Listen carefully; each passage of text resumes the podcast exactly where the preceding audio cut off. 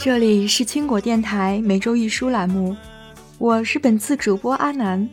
我在美丽的德国法兰克福向您问好。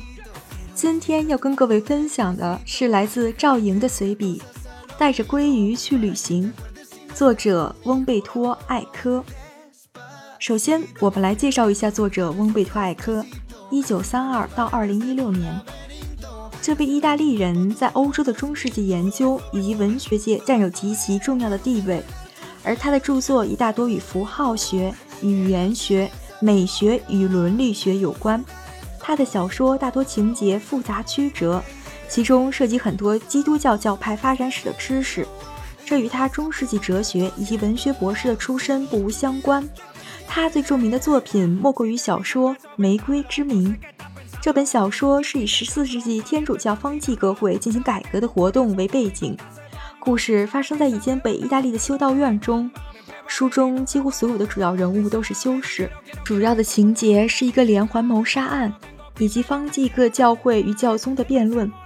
故事的核心是修道院的巨型图书馆，所有的情节都围绕着图书馆中所藏的秘密所展开。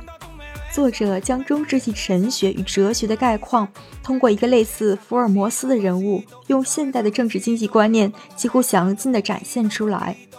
故事的结尾，巨型图书馆付之一炬。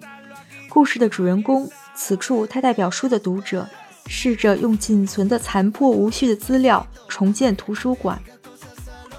作为一个对基督教历史并没有深刻兴趣的我，他的杂志专栏合集。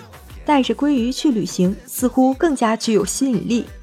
带着鲑鱼去旅行是艾科在1959到1961年间为文学杂志《Eve》撰写的，其中包含了各种各样对当时社会生活的反讽调侃，以及五花八门的奇思异想。作者坚信这类文章不仅合理，而且是他的神圣职责所在。这本书并非包含深刻的生活感悟。是适合以极其轻松的姿态去品读的作品，例如如何辨别色情电影，如何度过充实的假期，如何与出租车司机相处等等。艾科在书中对于这些常常在日常生活中被人们忽视的问题进行了风趣幽默的解答，并无时不刻不透露出自嘲的倾向。下面我来介绍一下其中一篇小短文《出租车司机相处须知》。作者描述到。在意大利，出租车司机分成三种类型：全程大放厥词型，通过沉默驾驶宣告愤世嫉俗立场型，和不断描述及碰到的某个乘客，以纯粹叙述进行自我减压型。纽约的出租车司机要么有个犹太名字，要么有个非犹太名字，前者都是犹太复国主义分子，后者都是反犹分子。无论亲犹或者反犹。他们都不屑辩解自己的政治立场，向你劈头盖脸地发表政治宣言。巴黎的出租车司机什么街都不认识，不过亚洲司机可就不一样了，他们会非常客气告诉你不必担心，然后带你在大马路上绕上三圈。德国司机以礼貌闻名，行动也精准得很，他们一路不说话，只顾踩油门，等你下车时，你已经吓得面如白纸。这时你才会明白，他们一边号称要来意大利度假放松，一边却又当着你的面儿在快车道开到时速六十公里。最后，作者总结道：“而在世界任何地区，辨别出出租车司机万无一失的方法就是，他就是那个永远也找不出零钱的人。”《地狱牌咖啡壶详解》中，作者描述了一种专门批量供给。监狱、卧铺车厢和廉价旅馆的涮锅水咖啡，这种涮锅水咖啡通常装在一个出口宽阔的可怕的壶里，让他想起了残疾的鹅的嘴巴。壶盖的特别设计是可以轻松的自动掉下来，半壶咖啡便浸润你的面包，混合你的果酱，然后半壶自动帮你清洗床单。谈到地狱牌咖啡壶的缘起和作用，有两种不同的假说。弗莱堡学派认为。这种工具让酒店借由干净的床单证明，你的床确实规规矩矩重新铺过了一遍。布拉迪斯拉法学派则坚称，动机纯粹出于人生观和道德观的考虑，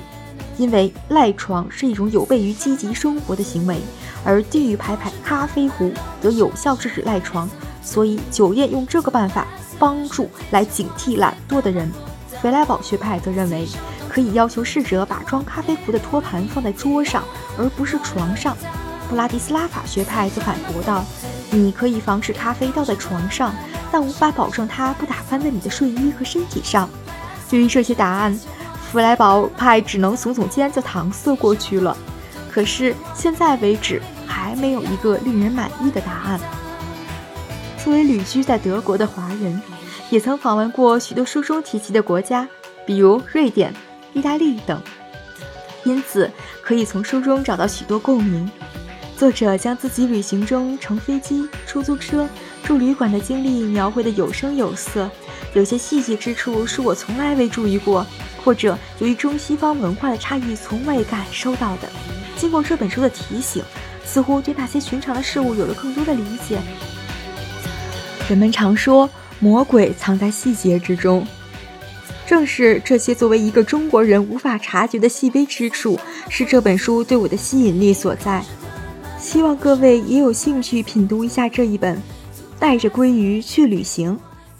以上就是今天的分享，感谢您的守护和聆听。更多好文，请关注我们的微信公众号“德国华人书友会”，也非常欢迎听众朋友通过微信公众号和我们反馈你们的想法和意见。